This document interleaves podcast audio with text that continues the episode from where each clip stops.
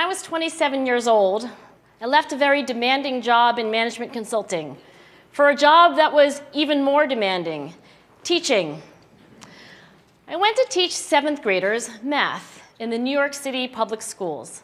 And like any teacher, I made quizzes and tests, I gave out homework assignments. When the work came back, I calculated grades. What struck me was that IQ was not the only difference between my best and my worst students. Some of my strongest performers did not have stratospheric IQ scores. Some of my smartest kids weren't doing so well. And that got me thinking. The kinds of things you need to learn in seventh grade math, sure, they're hard ratios, decimals, the area of a parallelogram. But these concepts are not impossible. And I was firmly convinced that every one of my students could learn the material if they worked hard and long enough.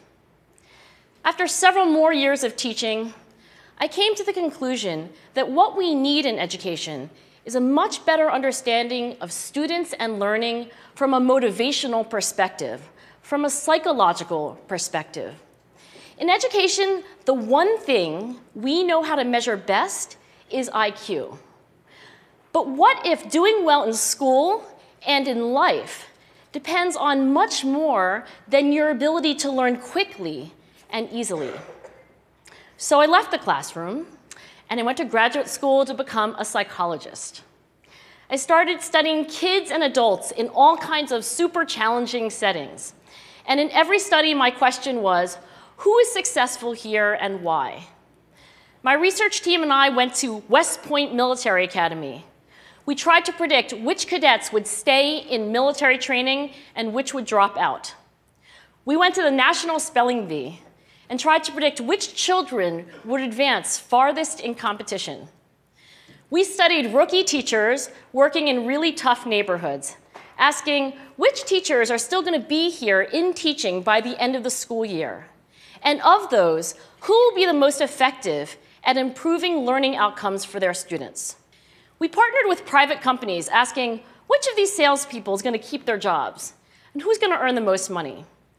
In all those very different contexts, one characteristic emerged as a significant predictor of success. And it wasn't social intelligence, it wasn't good looks, physical health, and it wasn't IQ. It was grit. Grit is passion and perseverance for very long term goals. Grit is having stamina. Grit is sticking with your future, day in, day out, not just for the week, not just for the month, but for years, and working really hard to make that future a reality. Grit is living life like it's a marathon, not a sprint.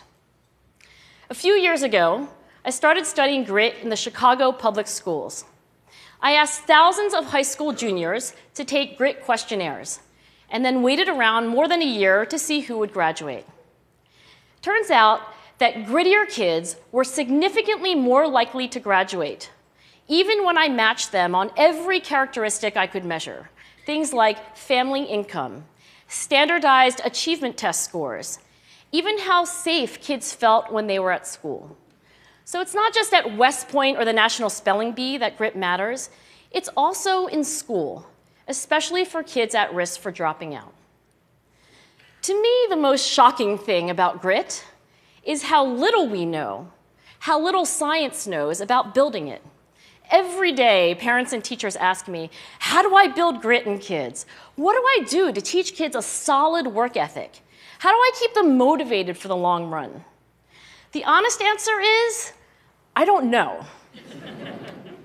what I do know is that talent doesn't make you gritty. Our data show very clearly that there are many talented individuals who simply do not follow through on their commitments. In fact, in our data, grit is usually unrelated or even inversely related to measures of talent. So far, the best idea I've heard about building grit in kids is something called growth mindset.